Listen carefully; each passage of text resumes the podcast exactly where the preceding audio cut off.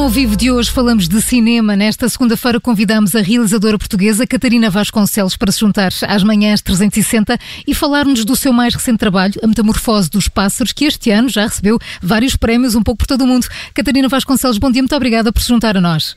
Bom dia, muito obrigada. E desde já parabéns por todo o reconhecimento. É já, é já amanhã, dia 1, que estreia em Portugal, no Festival de Lisboa, o seu filme, este que falamos, A Metamorfose dos Pássaros, a sua primeira longa-metragem. É público que se trata de um trabalho bastante pessoal, já que a narrativa é baseada na sua família. Catarina, fala-nos assim um pouco mais sobre este filme. O filme A Metamorfose dos Pássaros iniciou-se há cerca de seis anos com uma conversa que tive com o meu pai. Eu estava a viver em Londres na altura e o que aconteceu foi que o meu pai, no meio de uma conversa muito trivial, me disse que o meu avô lhe tinha pedido para ele e os irmãos queimarem a correspondência uh, dele e da minha avó. Eu nunca tinha conhecido a minha avó e aquilo caiu-me de forma uh, um pouco distante. Uh, tentei pedir-lhe que não fizessem isso. Uh, a resposta do meu pai foi: Mas isto é correspondência de duas pessoas, isto é intimidade das pessoas, nós não podemos aceder a isso. Uh, e naquele momento, creio que em mim uh, despertou o interesse de saber mais sobre esta mulher e desta forma também a semente, se calhar, deste filme. Hum. Uh, estava a dizer que, uh, digamos que uh, tudo se iniciou há seis anos com uma conversa com o seu pai. Um, como é que foi trabalhando o filme? Como é que foi filmando ao longo deste tempo? Foi mudando o rumo à forma de, de, de trabalhar o filme? Sim, eu, eu, creio que iniciei o filme com, com uma ideia e acabei com outra. mas se calhar isto acontece com todos os processos. uh, e está muito longe que... daquilo que idealizou inicialmente? Acontece uma coisa nas famílias, não creio que seja só da minha, que uh, há coisas que são ditas e há coisas que não são ditas. Uh, houve muitas coisas que a minha família me disse sobre a minha avó e sobre eles, e há coisas que não disseram, que faz parte deste, deste mistério das famílias. Então, existiam coisas sobre as quais eu não sabia como filmar e como o, o que dizer até. Então era como se tivesse uma espécie de espaços em branco que tinha de preencher. Então, a forma do filme, ela própria também dependeu daquilo que me, que me era dado e das coisas que eu não sabia.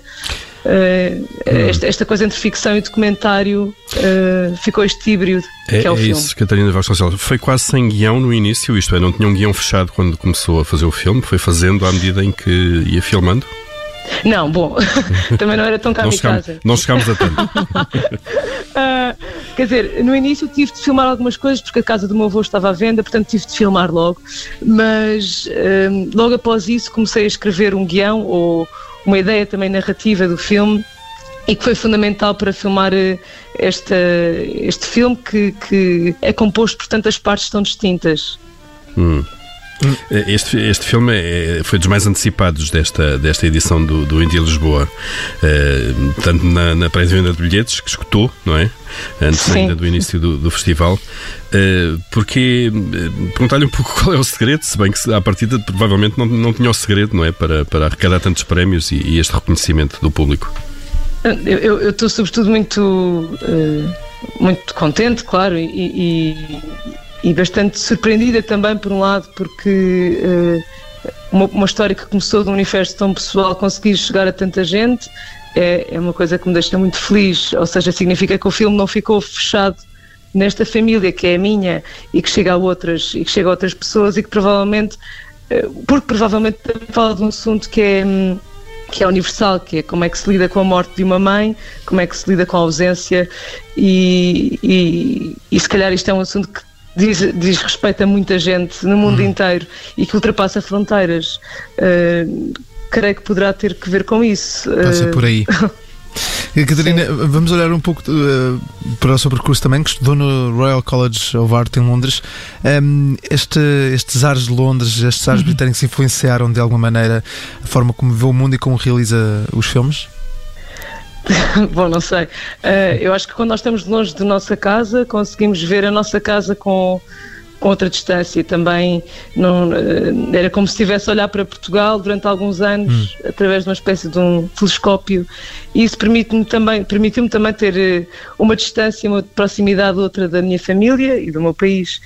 Um, creio que isso foi importante. Não sei se tem propriamente a ver com os ingleses em si. uh, creio que foi importante uh, os dois anos que estudei no Royal College pelo, pelo tempo e espaço que me deram para eu poder criar, para poder investigar e acho que eles foram fundamentais para quem eu sou e para a forma como, como me relaciono também com o mundo, também através das pessoas que conheci e através daquilo que me foi trazido.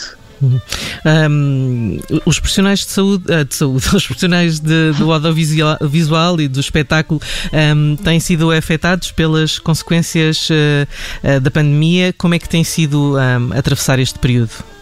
Tem sido duríssimo. creio que isto, creio que esta pandemia a única coisa que fez foi pôr, foi pôr à vista fragilidades que já estavam lá há muito tempo como se fosse uma, uma maré que baixou agora demasiado e agora nós vemos a miséria em que viveu uhum. sempre este setor. Uh, o setor da cultura nunca teve o apoio devido, uh, continuamos a lutar por isso e, portanto, esta miséria que agora estamos a viver e este, este desespero em que está a existir com muitas pessoas é só o resultado disso. Uhum. Uma Catarina... falta de cultura política. Catarina, as obras que realizou até hoje têm um caráter muito intimista e uma perspectiva quase de documentário. Conseguia ver-se a trabalhar em Hollywood e a realizar uma daquelas grandes produções? Sei lá, estou a pensar num Rambo 6, por exemplo. Acho que não. Acho que eles iam perder a paciência comigo e eu com eles. Ia ser horrível. Ninguém quer passar por isso. Não precisamos. Coitado de John Rambo, não é? Pois. Não, precisamos de fazer filmes grandes e bons na Europa porque temos muito pessoas muito boas a trabalhar há muito tempo e que merecem esse reconhecimento. Sem dúvida que sim. Catarina, visto que já não há bilhetes para o seu filme A Metamorfose dos Pássaros no Indy Lisboa, como, onde e quando é que podemos ver os seus filmes?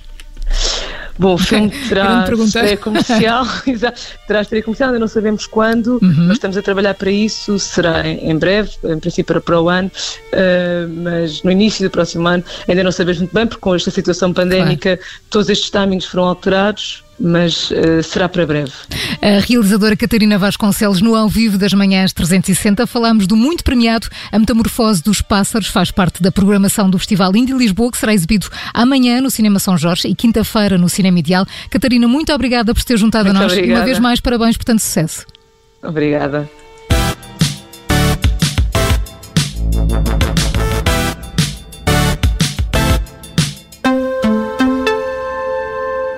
Obrigada por ter ouvido este podcast. Se gostou, pode subscrevê-lo, pode partilhá-lo e também pode ouvir a Rádio Observador online em 98.7 em Lisboa e em 98.4 no Porto.